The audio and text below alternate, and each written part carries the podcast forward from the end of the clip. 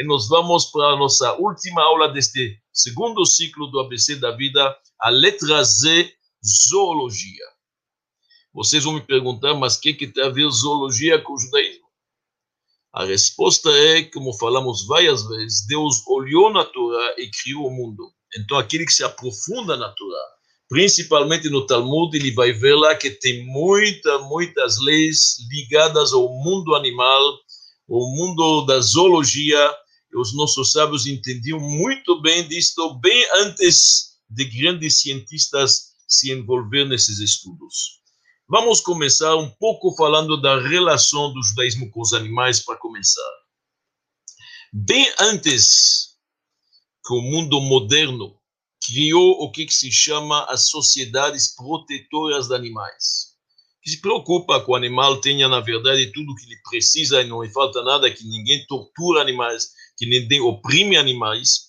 Já bem antes disto, existe uma proibição explícita na Torá que se chama, na verdade, Tsar Baale Chaim. É proibido você deixar um animal sofrer. Literalmente, na Torá tem dezenas e dezenas de leis, eu não vou enumerar todas elas, mas dezenas de leis que tratam com o sofrimento do animal. Já mencionamos semana passada que o abate ritual tem que ser feito de uma forma que o animal não sofre nada. Falamos um pouco a respeito, quero voltar a falar sobre isso. Para começar, nós temos uma lei que diz o seguinte: você não pode lavrar o seu campo um burro e um boi junto.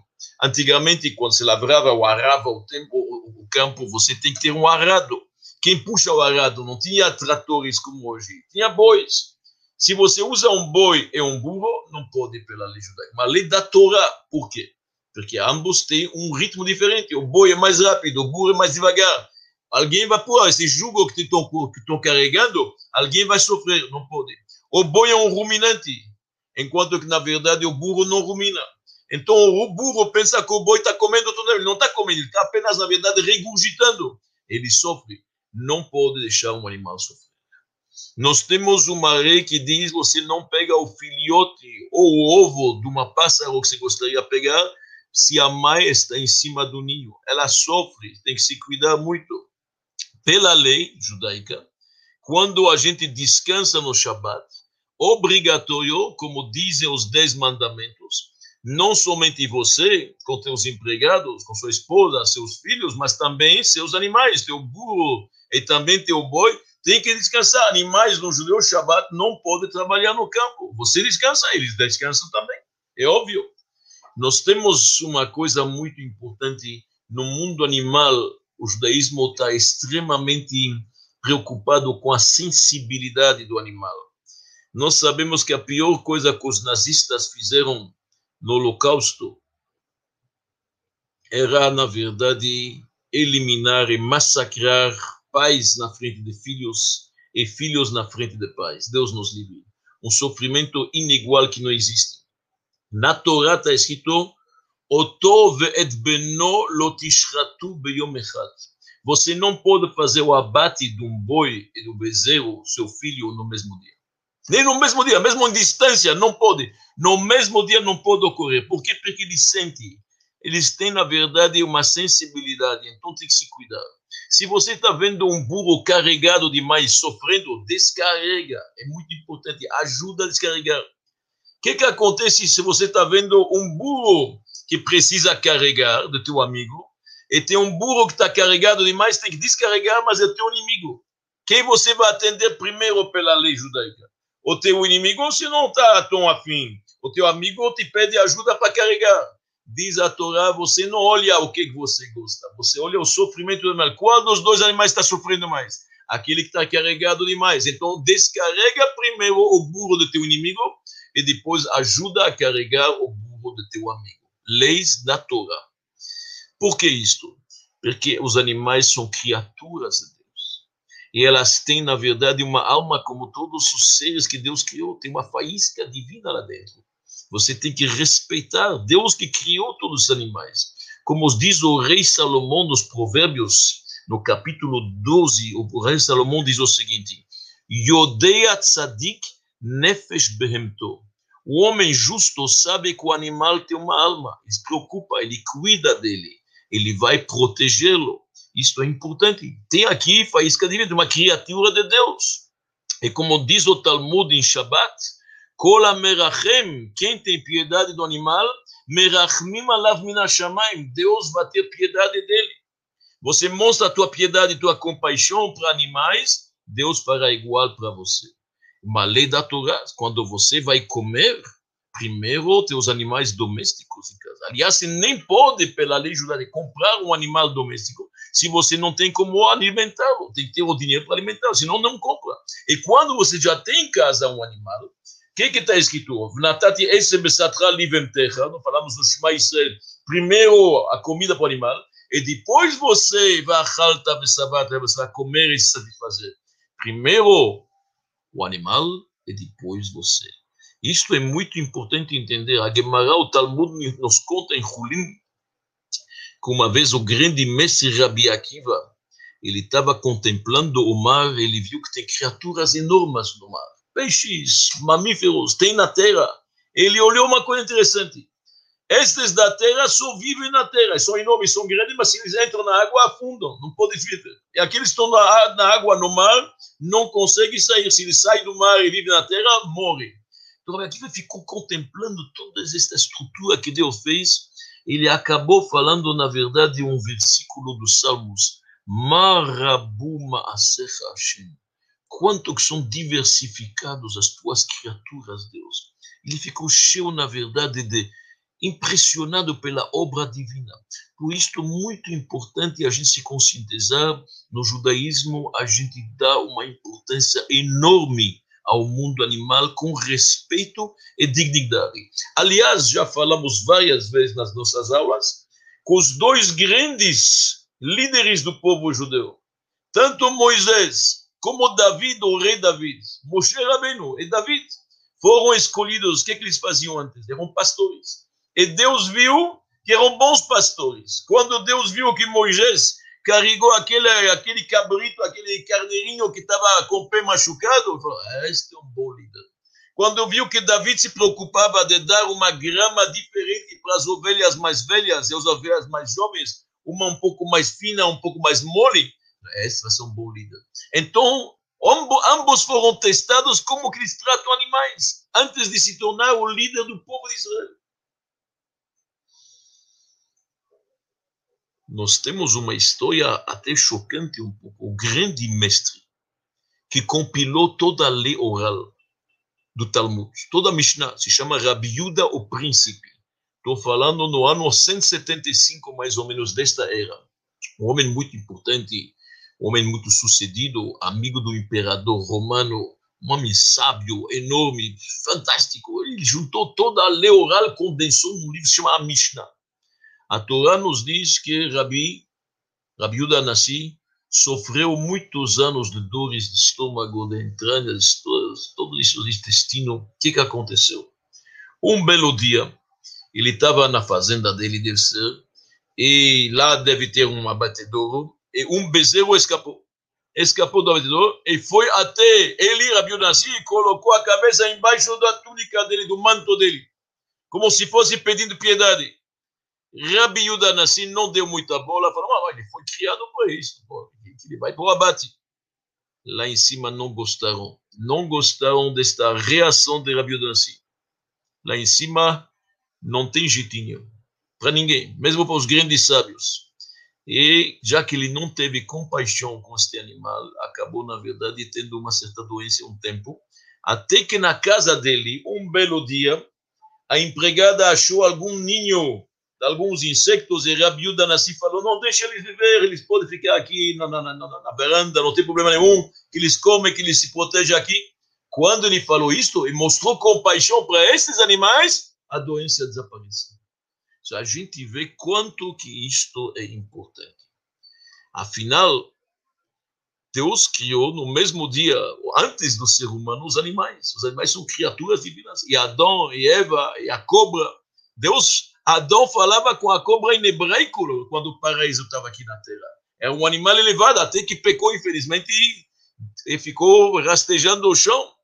Mas é bom, é bom lembrar isto, que, na verdade, quem deu o nome para todos os animais, o nome original na língua sagrada, o hebraico, foi Adão. Olha no Gênesis, está escrito lá que Adão mostrou sua sabedoria, o que os anjos não eram capazes de fazer, porque o nome em hebraico significa também a qualidade, as virtudes, o caráter, tudo passa pelo nome, toda a energia divina passa pelo nome. E Adão acertou o nome de cada animal, cada ave, tudo, répteis. A única coisa, talvez, que ele não deu, diz, sabe, os peixes. Já que os peixes estão encobertos, então isto tem uma discussão se ele deu esses nomes. O resto foi tudo para Adão. Adão, a criatura feita por Deus. Não há dúvida que no judaísmo, principalmente os grandes sábios, para ser um sábio no judaísmo, tinha que entender também do mundo animal a começar para ser um magarefe, para ser um chorreta, aquele que faz o abate ritual. De acordo com o judaísmo, ele vai ter que fazer uma inspeção do animal tão rigorosa, mas tão rigorosa, abrir o pulmão, ver se não tem abscessos. Ele conhece cada órgão interno, cada veia, cada artéria.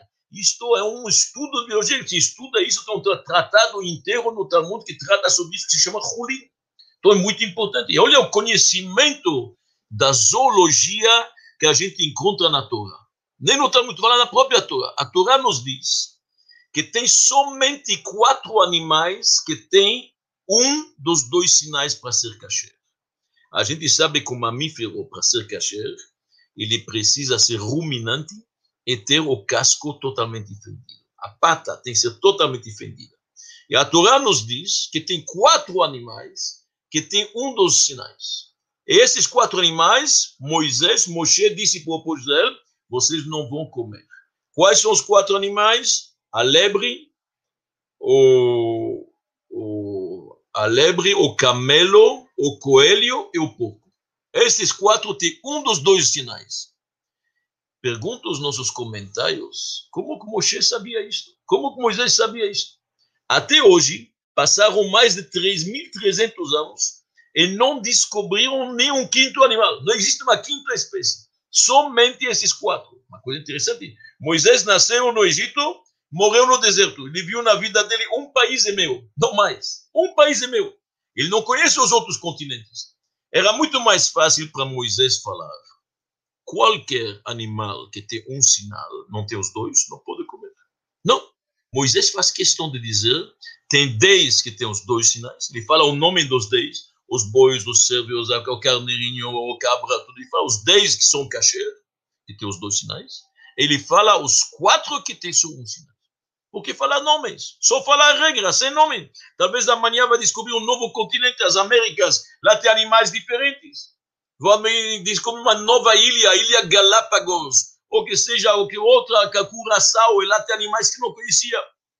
Porque fala nomes. De onde que Moshe sabe isto?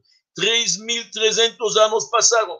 Descobriram novas ilhas, novos continentes, e muitos animais desconhecidos. Mas não encontraram uma quinta espécie que tem um sinal.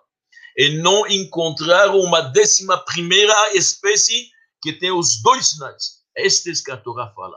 Porque isto é conhecimento divino. Deus transmitiu isso para Moisés. Conforme os nossos sábios dizem, quando Moisés ensinou o povo no deserto. Os 3 milhões e meio de judeus estavam lá no deserto, no pé de Monte Sinai. Quando Moisés ensinou para eles as leis do kasher, o que pode comer, o que não pode comer, ele mostrou o animal. Aqui, zebra, não pode. Cavalo, não pode, não tem o casco totalmente fendido. Porco, não pode. Carneirinho, pode. E assim foi ave por ave, réptil por réptil. Moshe mostrou cada animal. O povo judeu tinha um conhecimento enorme de zoologia nossos sábios dois mil anos atrás. Dois mil anos atrás, estamos falando agora. Sábios do Talmud, os grandes sábios, depois da destruição do primeiro do primeiro século, falaram três regras interessantes. Presta atenção. Falaram que qualquer peixe que tem escamas tem barbatanas. Garantido. Qualquer peixe que tem escamas deve ter nadadeiras. Como que eles sabiam? Viviam lá em Israel, na Babilônia. De onde sabe isso? Quem contou para eles o que, que aconteceu? Eles tinham escafandres e submarinos para ir abaixo do mar para dar uma olhada? De onde que sabe uma coisa? Quem pode se aventurar e ter a ousadia de falar uma regra desta? Passou dois mil anos, não acharam um peixe que tem escamas e não tem barbatanas. Não acharam, não tem. 20 mil, 50 mil espécies de peixes. Pode olhar todos os catálogos científicos. Não tem. Falaram os nossos sábios.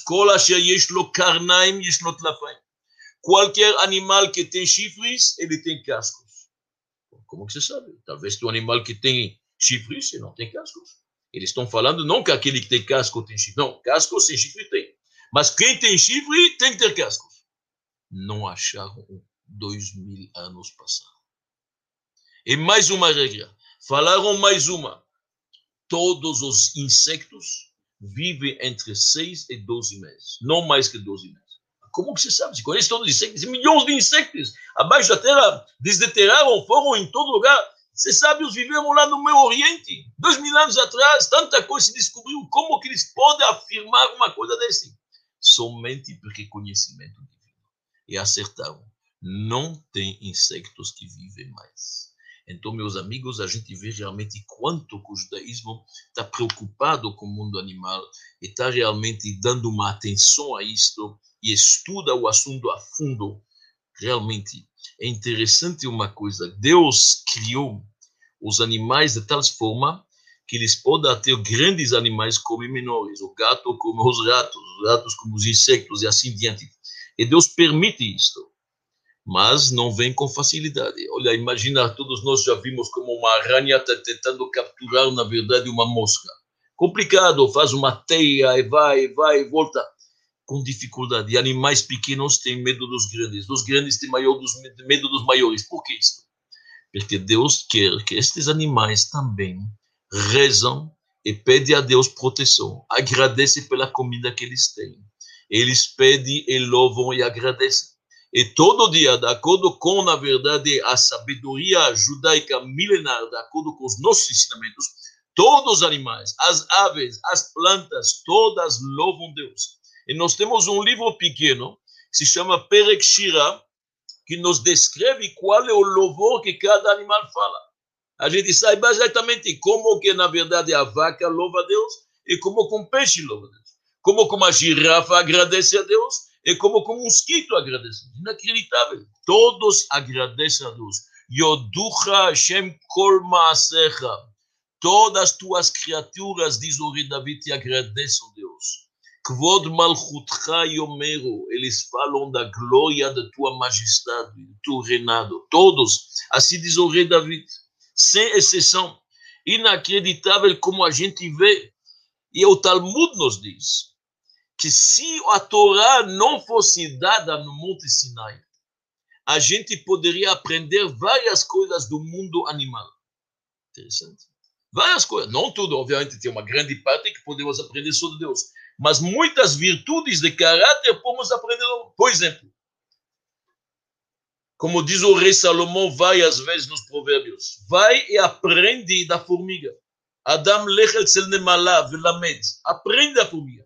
Da formiga, de toda uma formiga trabalhadora, trabalhadora. Ela a vida inteira vai, vai comer um grão e meio, máximo, em toda a vida que ela vai viver mas ela acumula, acumula, vai volta, trabalha, trabalha, escuta as ordens, tem uma disciplina, tem uma rainha inacreditável. Os cientistas modernos dizem que num ninho de formigas tem 300 mil formigas. Sabe o que significa? Quantos bilhões ou trilhões de formigas tem no mundo? Por que Deus fez isso? Mas hoje se sabe. Estas formigas ajudam a fertilizar o solo para poder sair disto coisas enormes, fantásticas. Elas matam pequenos insectos menores que elas. Pulgas, por exemplo. Elas impedem, na verdade, todo tipo de doenças.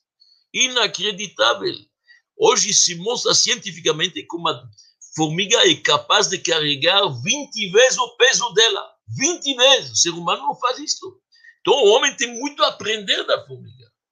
Principalmente para não ser preguiçoso como elas trabalham de forma disciplinada, organizada, não perde tempo. Então, o rei Salomão tem um capítulo inteiro quase nos provérbios, onde ele fala da preguiça, aprende da formiga.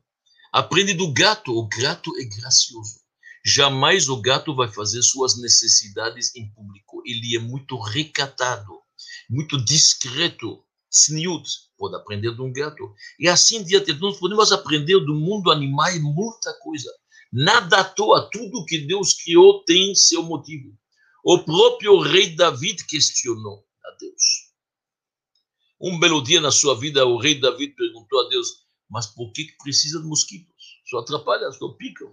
E por que precisa de aranhas, um animal tão feio? E Deus não respondeu. Mas um belo dia que David era um fugitivo, e estava fugindo para Ele entrou numa gruta. E aquele que estava atrás dele estava correndo. Chegou uma aranha, teceu rápido uma teia. Bom, aquele que estava perseguindo David passou na frente da gruta, ele viu uma teia, ele falou: aquilo não passou. Foi para frente. A aranha salvou o rei David. E um outro episódio que David à noite entrou no campo de Saul para pegar alguma coisa e todos estavam dormindo. Quando de repente Saul fechou as pernas, cruzou elas e a perna de David estava no meio, não conseguia se mexer mais. Se ele se mexia, ele acordava ele. Ficou bloqueado lá. Até que chegou um pequeno mosquito e picou Saul, abriu e saiu. Então o rei David viu que não tem nada à toa neste mundo. Tudo que Deus criou, isto tem seu motivo Animais é um mundo inteiro, são criaturas de Deus. Algumas delas são mais sábias, outras são mais rápidas, outras são mais sensíveis, e algumas podem ser até educadas a ser sensíveis para as leis da Torá. Nós temos no Talmud várias histórias. Um burro que foi trabalhar e o funcionário deixou, na verdade, nascer as sandálias dele o burro não voltou para casa, enquanto que as sandálias estavam lá, não é dele, não é do dono. As sandálias pertencem, pertencem ao funcionário. Quando o funcionário retirou, o burro voltou. A gente sabe isto. Tem, na verdade, a vaca de Rabi Yohanan, famosa, que não trabalhava em Shabbat. Ou tem, na verdade, o burro de Rabi Pinchas Ben Yair, que não comia se não tinha certeza que foi retirado o dízimo. Tem, nós temos, na verdade, os animais de Abraão. Abraão vindo Abraão Avinu, o primeiro judeu, o pai da nação. Os animais, ele era um grande fazendeiro. Abraão Avinu tinha muito gado, muito rebanho. O gado dele não entrava no estábulo se tinha ídolos. Se tinha alguma estátua, alguma coisa pagão lá, não entrava. A Bozazará não é para mim. A gente vê a sensibilidade como animais podem participar disso. Os animais são muito mais que a gente imagina. A gente pensa que os animais são cruéis, feiras, se jogam em cima da presa, matam homens. Isto é porque o homem perdeu o semblante. O Talmud nos diz na Gemara em Shabbat: En chaya sholetet ba'adam. O animal só pode dominar o homem quando ele aparece como um animal. Quando este homem parece como um animal. Quando o homem perdeu o semblante divino, naquele momento ele se proteger. Caim, enquanto que estava no Ganeda, não precisava da proteção. Quando saiu de lá, tem o perigo dos animais. Por isso, grandes justos, os animais na frente deles se curvam. Daniel, dentro da cova dos leões, os leões se colocaram na frente dele, junto, protegeram ele, nada aconteceu. E tem muitas outras histórias de sábios posteriores. O grande sábio, se não me engano, Chaim Benatá, o Ora Chaim, andou em cima do leão. Outros andavam em cima da águia. Tem uma história no Talmud que tinha uma cobra que picou o famoso sábio Rabi Hanina Bendosa. O que, que aconteceu? A cobra morreu. Não Rabi Hanina, a cobra morreu. Diz o Talmud, é o pecado que mata, não a cobra. Então, quando o homem perde um pouco o semblante divino, neste momento ele é vulnerável para os animais. Mas quando o Mashiach vai chegar, e que vamos recuperar esse semblante divino, se Deus quiser, nós vamos ser mais alma que corpo, para poder se ver a imagem, na verdade, de Deus que nós temos todos, naquele momento os animais vão conviver com o homem sem problema nenhum. Por isso, nas profecias do futuro está escrito: Vegarze evim keves. O lobo vai conviver, na verdade, com carneiro. E crianças pequenas vão brincar com ninhos de serpentes. E para uma vaca vai comer, na verdade, desculpa, um dove, o urso, vai comer o mesmo capim que na vaca. Assim diz o profeta Isaías. Então, meus amigos, meus amigos, agora que nós demos toda esta introdução, vou entrar um pouco mais em detalhes, falando certos animais, que, que o Talmud nos diz, que, que os nossos sábios, que os sábios mais tardios diz. Vamos um pouco aprender e analisar a vida dos animais. Vou falar de mamíferos, vou falar de insectos, de aves, vamos falar um pouco entrando em detalhes. Vamos começar com o leão. O leão é o rei dos animais. Leão em hebraico é Arié. Quem sabe um pouco de hebraico, Arié são as mesmas letras que Yirá, temor. Ele inspira temor. E realmente o pessoal tem medo do leão, ele inspira temor, ele é o rei dos animais, ele tem uma majestosidade, ele tem aquela juba na frente dele. O leão, na verdade, nossos sábios nos dizem, ele só se joga na presa quando está com fome. Ele não devora o animal quando não está com fome. O leão é sábio, ele tem, na verdade, vergonha diferente do lobo. O lobo, por exemplo, se joga sobre uma presa mesmo que ele não está com fome, porque ele gosta de sangue. O lobo, diz os nossos sábios, não é inteligente. Nós sabemos que o leão, na verdade, ele tem alguma coisa especial. Ele tem uma majestosidade, ele é o rei dos animais, ele tem uma, um rabo forte, que forte como ele, Zanav E não é por acaso, dizem os nossos sábios, isto também é um dos milagres da natureza que Deus fez. Por que, que ele tem esse rabo tão forte? Porque ele apaga as pegadas dele. O leão, para se salvar dos caçadores, o rabo apaga as pegadas dele. Tudo é calculado no mundo animal, no mundo da floresta. Nada por acaso, tudo tem seu motivo. O camelo. O camelo em hebraico se chama gamal. Gamal vem da palavra gomel, fazer o bem. Gomel chassadim. Ele é um animal bondoso, dizem os nossos sábios ele não se joga sobre ele não devora, ele não se joga numa presa. Ele pode bater, se ele dá um coice, sim, mas antes disso ele grita. Então, ele, quando ele grita, já as pessoas sabem que tem que fugir. Os animais têm o tempo de fugir dele. O gamal, a própria palavra diz gomel.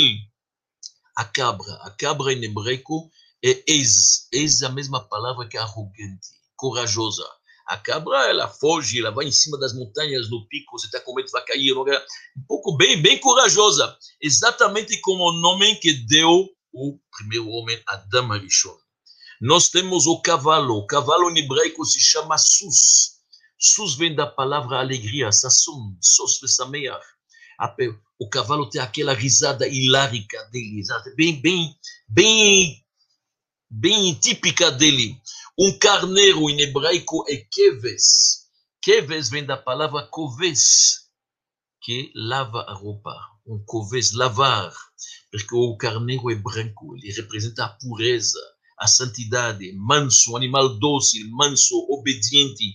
Exatamente aquela coisa da pureza. Exatamente o nome que ele tem é lavar, lavar os pecados. A pureza, exatamente tudo se encaixa perfeitamente nós temos um animal interessante que se chama gazela.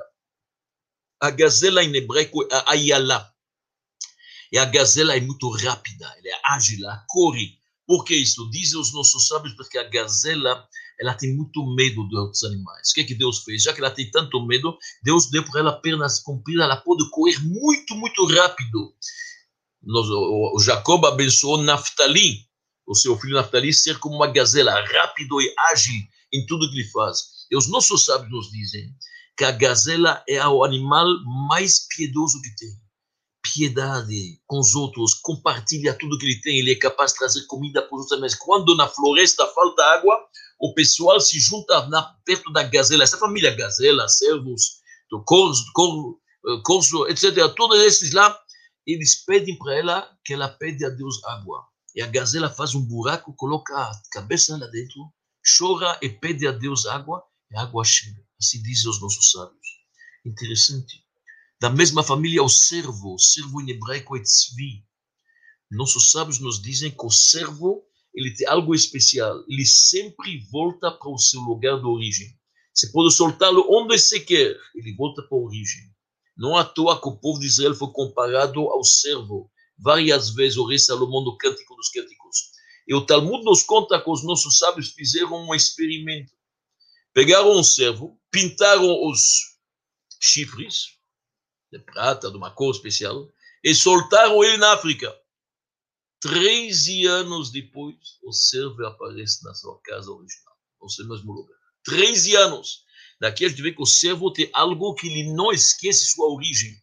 E o povo de Israel tem também isso. Mesmo se afasta, vai, está distante, sempre volta para seu patrimônio, para seu passado. conhece, sabe de onde que é, sabe a verdade. Interessante, vocês estão vendo como no mundo animal nada por acaso. Macacos. Macacos no hebraico é kof. Kof significa uma imitação.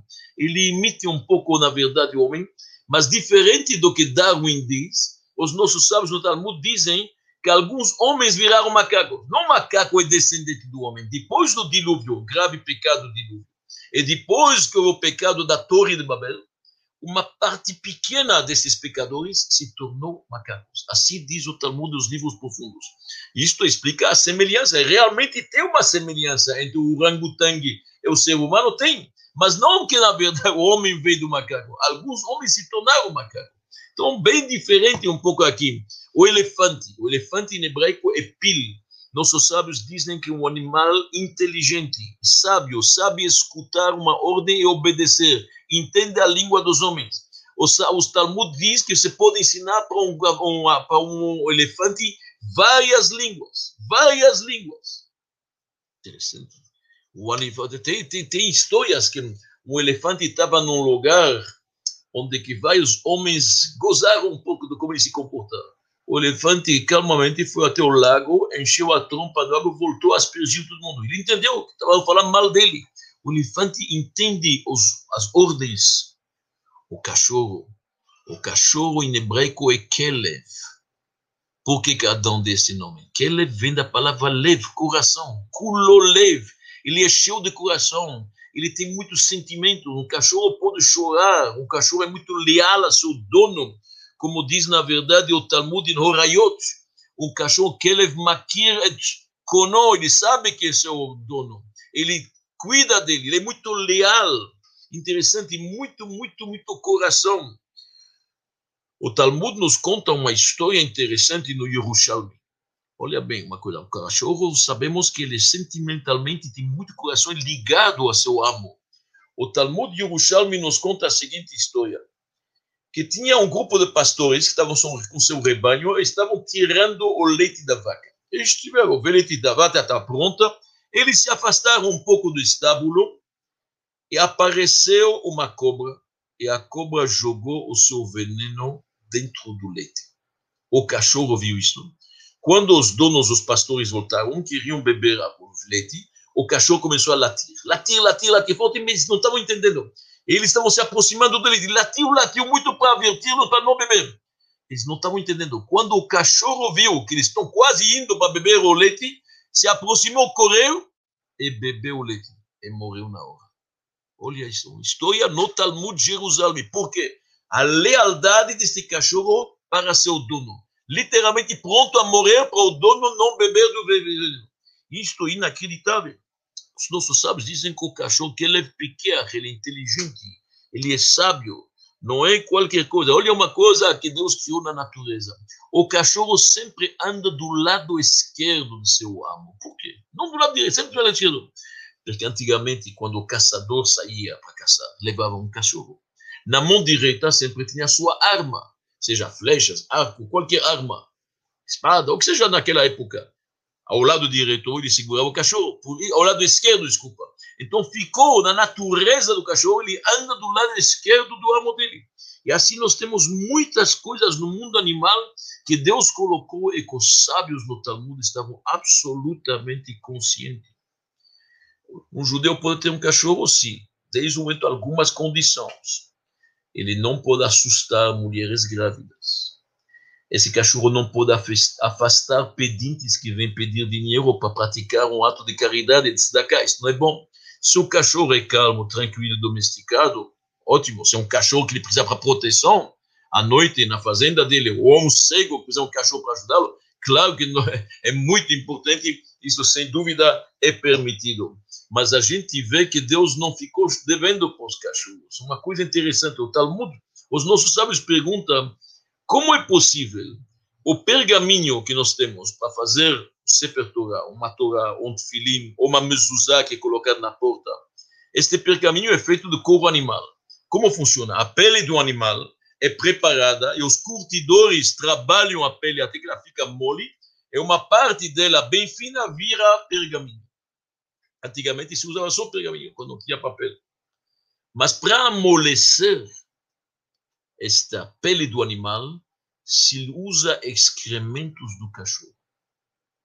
Os nossos mas como o cachorro pode ter um mérito deste?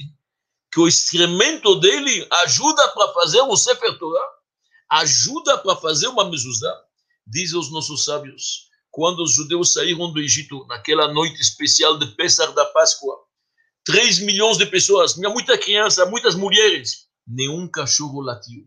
Nenhum cachorro assustou, na verdade, essas crianças e mulheres. Deus não ficou devendo. Falou para os judeus: vocês têm um pedaço de carne sobrando em casa, dão para o cachorro. Laquele está shlichoto. E os excrementos dele estão participando indiretamente aos curtidores preparar o pergaminho. Inacreditável isso. A gente vê realmente como no mundo animal a mão de Deus está presente a cada instante, literalmente. Pega uma mula, uma mula interessante.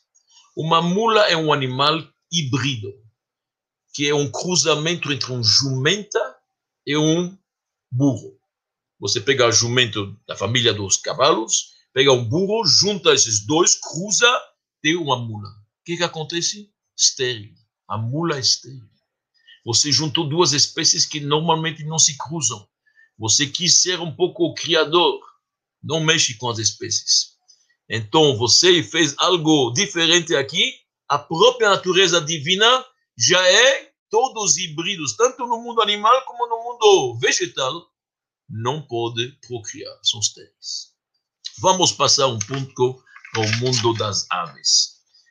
Aves, dizem os nossos sábios, são muito sábias aves entendem, as aves sabem exatamente reconhecer. Elas reconhecem o amo que é avarento ou não, aquele que dá poucas migalhas, que dá muito migalhas. Elas sabem muito bem. Assim diz o Talmud. Quem é o homem com a mão fechada, quem é um homem com a mão aberta. Aves são inteligentíssimas. Eu estava num sítio uma vez. Eu vi lá um ninho em cima de um galho. Comecei a me informar, me falaram, este é o ninho, na verdade, de João de Bago. Existe um passarinho aqui no Brasil, chama João de Bago ele faz um ninho, uma obra de engenharia inacreditável. Você olha a árvore, e os galhos são fininhos, nem se sabe como está lá em equilíbrio. Pouco a pouco, ele traz barro, pouco a pouco, um por um, cada grão, e constrói uma casa linda, onde vão ficar seus filhotes, onde fica os ovos. E olha bem, sempre a casinha do João de Barro está aberto para o sol. Ela tem que estar dirigida para o sol, para o leste. Inacreditável. Um judeu que está procurando o leste para rezar, Olha a casinha do João de Barros, sempre abertura para o leste. Obra de engenharia. Inacreditável. Pássaros e aves têm inteligência. Nossos sábios dizem isto. A pomba. A pomba se chama em hebraico Yonah.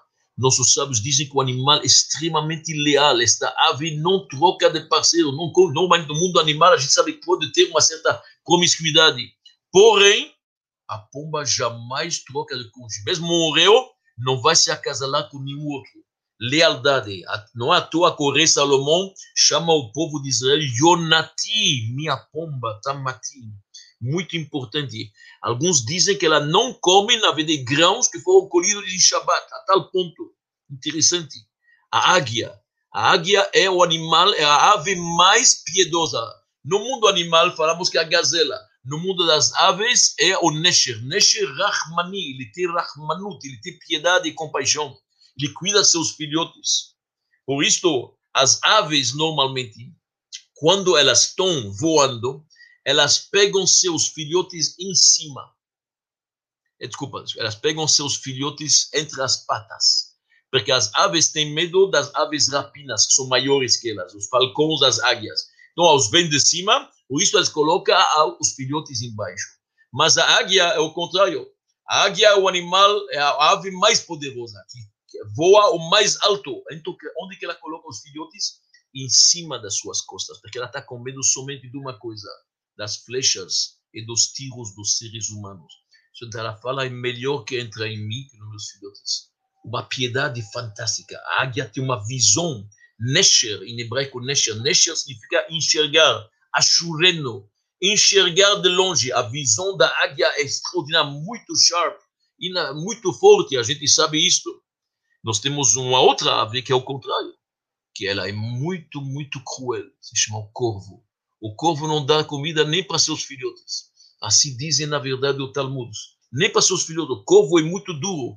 Corvo em hebraico, orev. Mesmo as letras que rav, faminto. Cada nome em hebraico, tem uma lista inteira, pode olhar na Pasha Shmini, cada nome com uma explicação. A cigônia. Como se chama a cigônia em hebraico? Hassidah. Vem de chesed, bondade. É uma ave que faz bondade com suas amigas. Não com todas, mas com as amigas. Ela compartilha. Na cigônia não traz a criança, mas ela tem bom coração. Chama Hassidah. Então, todas elas, todo este mundo, o judaísmo fala e comenta. Avestruz. Avestruz se chama Bat Ya'ana, vem da palavra Ain também. Interessante, a avestruz coloca um ovo. Não sei se já viram ovos de avestruz, é fortíssimo. Eu já vi gente de 150 quilos ficar em pé, em equilíbrio, em cima de, uma, de um ovo de avestruz e não quebra, não quebra. A avestruz, diferente das outras aves, não choca, não fica em cima da, do ovo para poder dar calor para ele. Não, ela fica um pouco mais longe e fica olhando. Fica chocando ele através da visão. A visão dela que traz calor. Assim diz, ela tem uma visão especial. Assim diz o Arizal, o grande mestre cabalista. Assim diz o Arizal. Então, estamos vendo que o mundo das aves é realmente algo muito mais forte que a gente imagina. Nós temos uma ave que se chama o ganso. Em hebraico, avaz. Nossos sábios dizem que o ganso canta. E realmente você pode ver ele cantar, ele canta bonito, ele tenta a canção do ganso. E por isso nossos sábios de canção é alegria, canção é bom, é sabedoria. Dizem os nossos sábios, aquele que sonha com um ganso, a Gemara em Brachot, se você sonhou com um ganso, Yetzapel Chokhmah, pode esperar notícias boas. Sabedoria, coisas boas. É um sinal bom, é um sinal bom. Antigamente pegavam os gansos, diz o Talmud, e colocavam na frente da muralha, quando cercavam uma cidade para poder saber se alguém sai e tentar escapar, o ganso já canta, já faz barulho. Então, o ganso é um animal interessante. Em geral, no judaísmo, nós não estamos muito a favor de prender aves bonitas e colocar numa gaiola. Talvez algumas é, são feitas para isso, mas isso não é judaico, não. Tem um midrash que diz que uma vez tinha uma ave bonita numa gaiola, então chegou uma outra ave de fora e falou: Oh, sortuda você, você tem alimento garantido. Se ela respondeu, ao invés de você olhar meus mesonotos, meu alimento, olha meus metsudot, olha a fortaleza que estou presa. Não é judaico, não é bonito de prender uma ave bonita, pegar, prender um periquito, prender, na verdade, um, um tucano tão bonito e colocar em cativeiro, prendê-los. Isto não é judaico, sem dúvida nenhuma. Todas as coisas que a gente vê a gente vê uma coisa interessante no mundo, mesmo dessas aves, uma galinha. Uma galinha, de acordo com o Talmud, assim na ciência é comprovada, ela coloca um ovo todo dia. Quer dizer, eu poderia, teoricamente, ter um pintinho todo dia. Todo dia coloca, choca um ovo. Qual é a canção dela? Qual é o salmo que ela fala? Qual é a frase quando ela canta diariamente louva a Deus? Ela fala, noten lechem lechol basar, que Deus dá pão e sustenta para todo mundo. Olha que coisa interessante. Ela ter muitos filhos, poderia estar preocupada. O que, vai acontecer? Tantos filhos, de onde vem o sustento? Diz a galinha, é Deus que manda o sustento. Então, nós estamos vendo realmente em todo mundo como as coisas. Vamos passar para os peixes, um mundo diferente um pouco. Um peixes, a gente sabe que é um mundo diferente totalmente tem peixes inacreditável, beleza, as cores. Você vai visitar os aquários. Eu sempre adorei fazer isso é extraordinário. As cores que você vê, peixes inimagináveis. Tem peixes que tem uma descarga elétrica, do lado você coloca uma lâmpada e ele acende. Tem peixes que você vê em cima, um jardim, parece um jardim, de repente o peixe se mexe. Cresce grama literalmente em cima dele. Assim também dizem os nossos sábios, no mundo de peixes tem muitos milagres. Para começar, um peixe grande come um peixe menor. Então, os nossos sábios explicam isso. É estranho. Normalmente, um leão não come outro leão. O leão pode começar a comer um gato, um gato como um rato, um gato não come outro gato. E aqui no mundo dos peixes, nós sabemos que os peixes grandes engolem os peixes menores. É estranho isto. O que é está acontecendo? Dizem os nossos sábios. A fertilização dos peixes é diferente dos mamíferos e das aves. Nas aves, a ave carrega ou fica em cima do ovo. Nos mamíferos, carrega o filhote nove meses ou tantos meses, quanto que é. Nos peixes, a fêmea solta, na verdade, o ovo dela na água E o homem, que é o macho, na verdade, o macho dos peixes, solta o sêmen dele. Se encontrou ovo, fertilização é peixe. Se não encontrou, não sai nada. Mas toda a fertilização acontece fora do corpo. No final, este filhote peixe que educou ele, onde que ele cresceu? Na água, não foram os pais que cuidavam dele. Então não tem este calor, não tem, na verdade, este sentimento, essa sensibilidade. Por isso o peixe, o sangue dele é frio, são seres frios, e um acaba engolindo o outro. Porque eles não têm esse sentimento de filhas e de filhos e de amabilidade de família. Mas olha uma coisa interessante que, que dizem os nossos sábios. Quando um peixe engole outro, a gente poderia pensar que um peixe grande vai atrás do pequeno, engoliu ele, comeu ele. Porém, se você abre um peixe morto e olha lá dentro, você vai ver que o peixe que lhe engoliu é o contrário. O peixe que lhe engoliu está com a cabeça no rabo deste aqui. Dizer, ele engoliu primeiro pela cabeça e não pelo rabo, não por trás, mas ele está engolindo os peixes que vêm ao encontro dele. Por que isso? Tudo no plano divino. Por quê? porque o peixe tem barbatanas, nadadeiras. Se o peixe vem por trás e ele engole um menor, num certo momento essas barbatanas se mexem na garganta dele, estrangula ele. O peixe morre.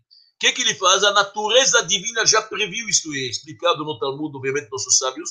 Ele vai engolindo o peixe que vem ao encontro dele. As nadadeiras são fechadas. Não vou estrangular ele. Não tem perigo. E assim, meus amigos, tem peixes milhões e milhares, a gente sabe isso. Tem um peixe que se chama Shibuta. Os nossos sábios dizem que Shabat ele não nada. Tão religioso que ele é, Shabat ele descansa. Fica perto das rochas, perto da margem. Ele não quer trabalhar. Shabat ele não nada. Chama Shibuta da palavra Shabat. Então vamos talvez um pouco no mundo dos insectos para terminar esta palestra que já se prolonga. No mundo dos insectos também nós temos muitas surpresas que os nossos sábios dizem a própria abelha para começar. O milagre que acontece nas abelhas é incrível. Uma abelha, aquela rainha que coloca milhares ou centenas de ovos e depois sai para comer, a construção da colmeia. É uma engenharia. Ele tem hexágonos perfeitos. Não dá para acreditar, é inacreditável. Dizem os nossos sábios que as abelhas fazem barulho normalmente. À noite, tem uma que fica de fora, que vigia, entra lá, dá uma ordem, todos ficam quietos, vão dormir inacreditável. E na própria colmeia não fazem, na verdade, sujeira. Se alguma tem que fazer suas necessidades lá fora, não sujam a colmeia. Elas têm uma certa disciplina. Mosquito. Mosquito é um animal baixo no judaísmo. Zvuv. Se chama de vez em quando yutush. Yutush vem da palavra latish. Enfraquece a pessoa, traz doenças. E olha o que, que acontece. Os nossos sábios comparam a mal inclinação, que é o Yetzerara, ao mosquito. Porque o mosquito, ele mesmo, não é capaz de furar a pele de uma vaca ou a pele de um boi. O que, é que ele faz? Ele procura onde esteja um pequeno buraco e lá ele se coloca e traz uma doença. E isso exatamente faz o Yetzirah. A nossa mal inclinação, ele vem, procura uma fenda, uma vulnerabilidade, e lá que ele entra, é lá que ele coloca seu veneno. Então, o mosquito, ele é chamado aquele que traz doenças. E por isso ele é um animal não bem visto da Esmoa. Um dos milagres que havia no templo que nunca tinha mosquito, apesar que tinha, na verdade, milhares de oferendas, animais, aves, jamais apareceu lá um mosquito. E quando o mosquito não se aproxima do homem, mostra que o homem tem uma certa santidade. Como que aquela mulher reconheceu o profeta Eliseu? Elisha, ela viu que jamais um mosquito se aproxima. Este deve ser um homem de Deus. Este homem especial gafanhotos. Gafanhotos tem uma coisa extraordinária. No peito dos gafanhotos, quem olha bem, tem uma letra Het. A letra hebraica Het. Het significa Hayal. Eles são soldados de Deus. O exército de Deus são os gafanhotos. Quando Deus quer acabar com uma plantação enorme, uma fazenda, só manda gafanhotos. Quem não viu esses filmes fantásticos? Milhões de gafanhotos. Imagina no Egito, quando os gafanhotos criaram lá e acabaram com tudo que cresceu. Então, o gafanhoto tem a letra Het lá. Ele tem antenas muito sofisticadas, parece pequenos chifres, mas são antenas. Tirou essas antenas, ele fica cego. É por lá que ele vê. O olho dele está nas antenas. Inacreditável. Sapos, em hebraico, svardeia. Diz o Arizal, vem da palavra tzipordea. É uma ave que tem inteligência, tem conhecimento, não é qualquer coisa. Formigas, já falamos quanto que podemos aprender, na verdade, uma formiga inacreditável. Vou terminar só com dois, ainda dois animais diferentes, um pouco, porque senão a gente pode se estender e não termina o mundo animal em milhões e milhões. Os sábios do Talmud têm muito a falar a respeito, mas eu só quis dar alguns exemplos para mostrar quanto que é importante a dignidade, a preservação, o respeito para o mundo das aves, dos répteis, o mundo, todo esse mundo se protegendo, obviamente, como precisa. Vou falar mais de dois que são interessantes. Nós temos no Talmud uma descrição de um réptil que se chama uma salamandra. E os nossos sábios no Talmud dizem que o sangue da salamandra ele é uma proteção contra o fogo. Você pode fazer uma loção disto e ungir a pessoa, ele protege do fogo. O, o Talmud nos diz que isso foi usado. Nós tivemos o rei Ezequias, Risquiao foi um bom rei, mas o pai dele era um idólatra. E o pai dele pegou este pequeno moço Ezequias, Risquiao, e quis imolá-lo para uma divindade que se chamava Moloch, no fogo. A mãe, que era temente a Deus, pegou o neném e passou aquele sangue de salamandra. E o menino saiu ileso, e uma vez saía ileso, tinha vida e se tornou grande rei Ezequias. Uma outra ave interessante que nós temos no Talmud, que é mencionada também no Tanakh, na Bíblia judaica, se chama a fênix. A fênix em hebraico se chama Of Hachol. Fênix é um animal que, passando centenas e centenas de anos, o fogo consome ele, as asas estão totalmente queimadas e de repente ele se regenera de novo. É por isso que o povo judeu muitas vezes é comparado a esta fênix. Por quê? A fênix não é da mitologia grega. Consta no Tanakh, na Torá, este animal, esta ave, que se regenera sozinha. Muitas vezes o fogo consumiu quase o povo de Israel, mas graças a Deus sobreviveu. Então, meus amigos, terminamos nossa palestra, terminamos o curso. Parabéns a todos. Foram 46 palestras que nos demos neste curso especial, dois ciclos da ABC da vida.